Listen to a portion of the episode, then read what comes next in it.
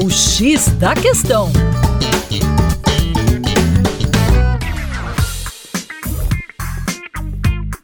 Olá, ouvinte. Meu nome é Vitor Augusto, professor de Geografia e Atualidades do Coletivo Terra Negra, e hoje o nosso papo é sobre a relação entre conflitos armados no mundo e o petróleo. Pois bem, a gente está em uma semana muito especial, que é a semana da Conferência das Partes de 2023, mais especificamente em Dubai, nos Emirados Árabes Unidos e é muito natural que surjam questionamentos a partir principalmente da comunidade internacional de qual é a participação de potências petrolíferas como os próprios Emirados Árabes Unidos, a própria Arábia Saudita, a Rússia e os Estados Unidos. Cabe destacar que os Estados Unidos são os principais produtores de petróleo do planeta. Não confunda produção com exportação de petróleo. Em termos de produção, principalmente após o advento da exploração de forma desenfreada do xisto betuminoso em solo americano faz com que Estados Unidos assuma o posto de maior, de principal produtor internacional de petróleo. E um ponto que é muito importante que a gente levante sempre em relação às conferências das partes seria a questão entre os conflitos e os países produtores e exportadores de petróleo. Isso porque a relevância muito grande na pauta internacional das discussões discussões internacionais dos conflitos acaba colocando como secundária a discussão no âmbito